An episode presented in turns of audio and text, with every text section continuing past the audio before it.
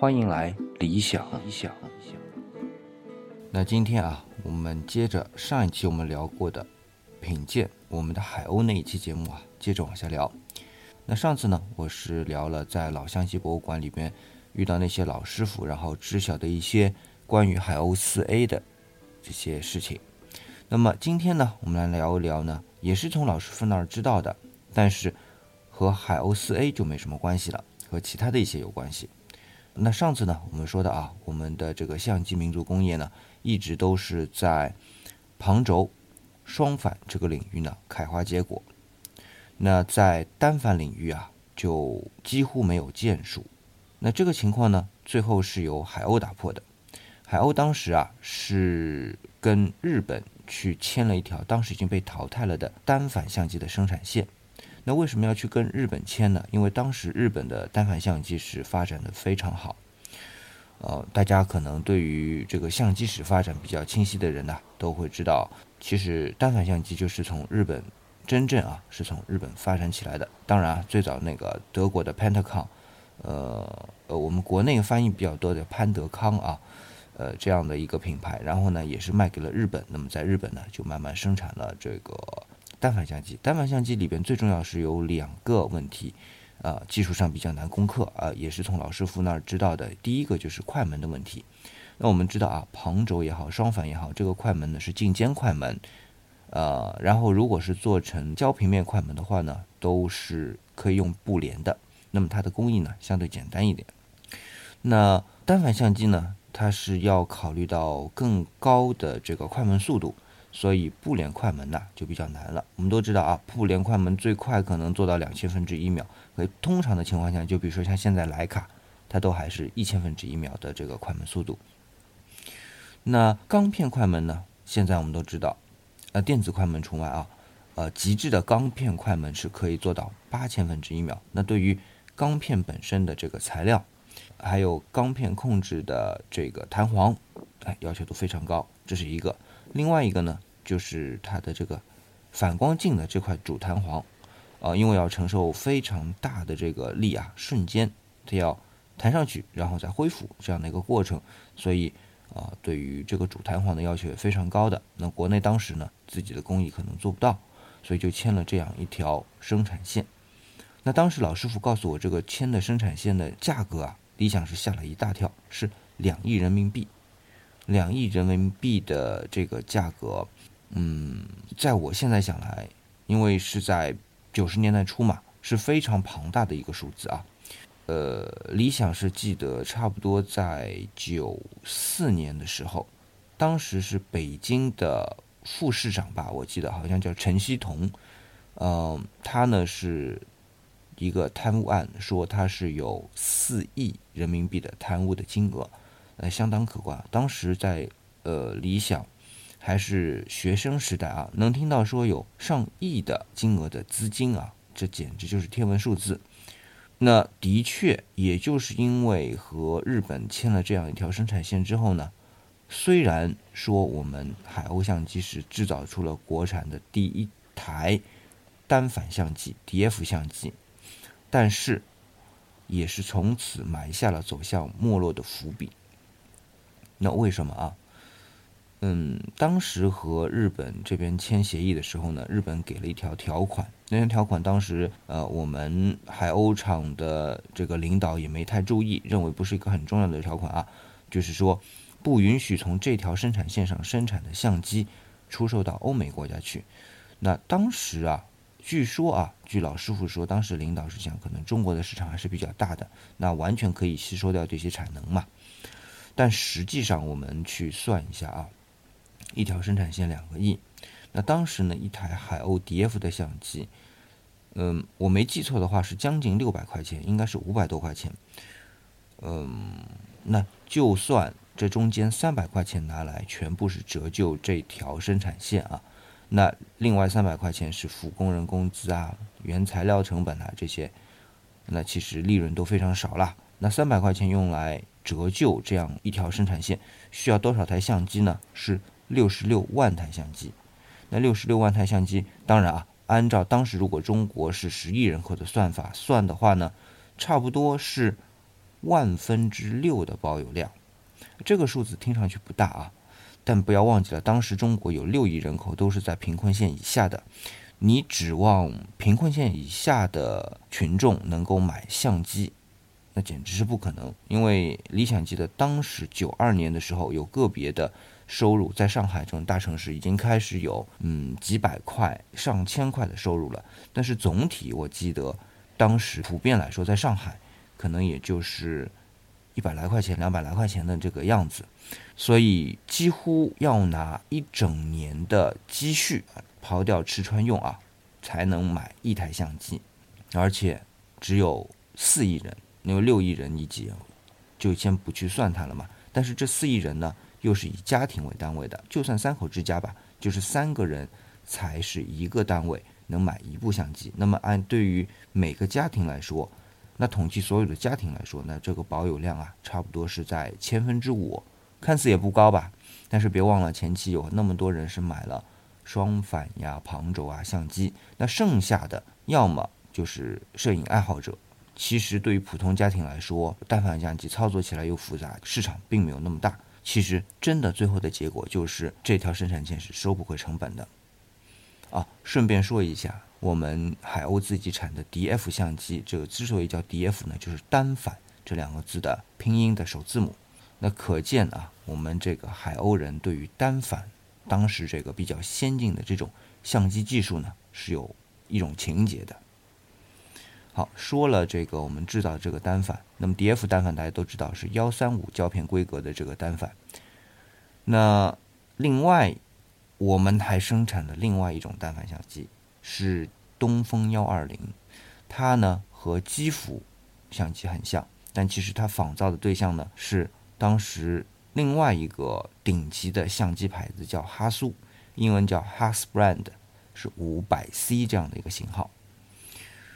呃，这个真的是如果不算批量生产的话，不算量产机的话呢，就是中国相机产业的巅峰中的巅峰了。不管是它的镜头，还是它的生产工艺，还是对于材料科学，这都是。把中国当时的这个轻工业啊，都逼到了极致。那实际上呢，这个相机就没有量产，总共啊能统计到的就是九十七部，一百部都没到。那为什么这么少呢？最重要的原因呢，就是因为它那个反光板的主弹簧啊，太容易断了。我们中国的这个钢啊，当时质量不够，所以做成的这个弹簧啊，非常容易断。那我记得啊，老相机博物馆的老馆长呃告诉我说，当时人们去用幺二零，如果去摄影的话，幺二零的这个胶卷啊，一卷是六乘六的嘛，拍十二张，拍个三四卷呢，这个主弹簧就会断掉，那就得换。那这样的一个频繁更换主弹簧的维修频次啊，对于普通的人来说，至少是折腾不起吧。先不说买不买得起，你说。过一段时间就去换一个，实在是折腾不起，呃，维修点也比较少，更何况能买得起的人本身就很少。摄影爱好者当时大多都还中国啊，呃，聚集在幺三五这种胶片规格的情况下，幺二零的胶片规格的单反真的是很少。那当时这样的一个相机，它的仿造对象就哈苏 Brand。就是哈苏的五百 C，它的这个情况怎么样呢？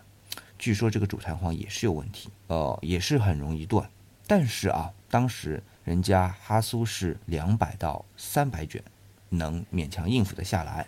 但是对东风幺二零来说，三四卷的这个量已经是极致了啊！但是不管怎么说吧，我们总是有这么一根弦儿在那里，就是要做单反，而且要做幺二零的单反。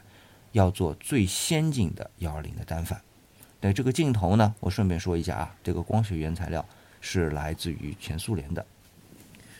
据说啊，这只能是据说了，老师傅也不知道。说这个材料很可能是从二战结束的时候，蔡司厂的这个肖特玻璃拿过来，然后当时基辅就是用这样的玻璃生产镜头的嘛，呃，然后。我们中国呃拿了一些材料过来，那烧了一些玻璃出来，再打磨成光学镜片做的啊。当然了，呃，我还说的另外一个极致的相机工业的代表就是红旗幺三五的那个旁轴相机啊，呃，放徕卡的，还算是有量产吧，也是用这样的肖特玻璃，但都是据说啊，没有办法去证实，包括那些老师傅也不是很清楚。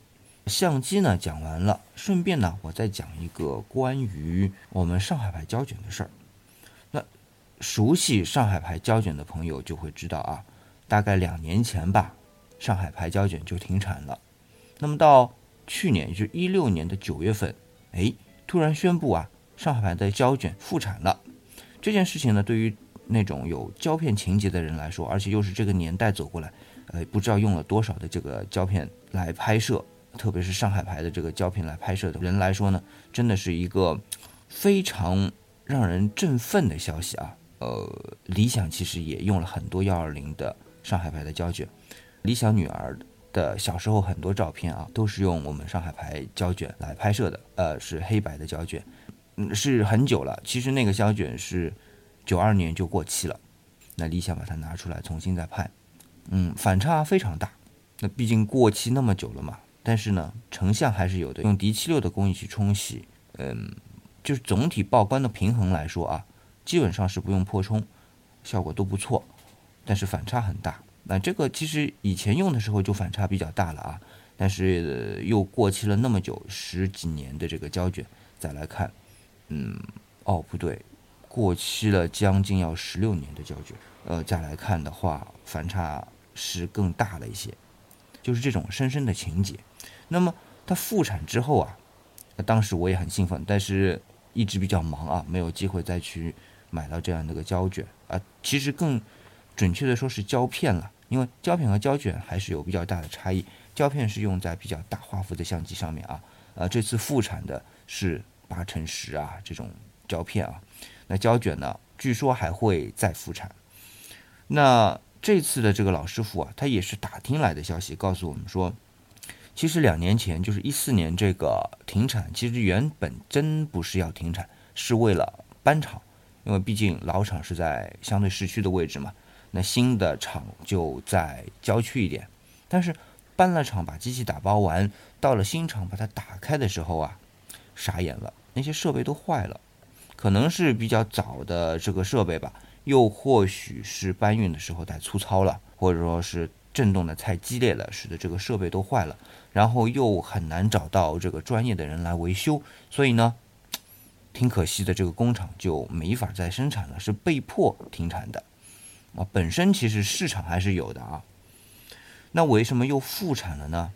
是这个上海牌胶卷的这些员工，原来是叫上海深贝感光材料厂啊。嗯，这些员工呢，就到外面另外组建了一家公司。那么这家公司呢，到了河北，好像是说保定那里啊，这个我倒没有记得太清楚。去租用老的一个生产胶卷的厂房和设备，那么用上海牌胶卷的这些原料进行一个贴牌生产。哦，所以它是贴牌生产的，毕竟不是原厂的生产。所以其实啊。这次也有一些嗯摄影爱好者来到一起都进行交流嘛，就说的确这个稳定性啊不如原来的好，但是聊胜于无吧，至少是有。像对于理想这样的有这种胶卷情节的人来说呢，怎么着都是一种温暖温暖的感觉吧。那今天呢，差不多就把我之前了解到的一些信息啊都交代了，那也算了了一桩心愿吧。至于就是理想最喜欢的这个红旗牌相机，倒是聊了一点，但不是很深入，所以今天呢也都不多说了。那也感谢大家花那么多点时间来听理想在这边嘚不嘚啊。嗯，不管怎么样，还是感谢您来理想主义来捧场。我们下次再见。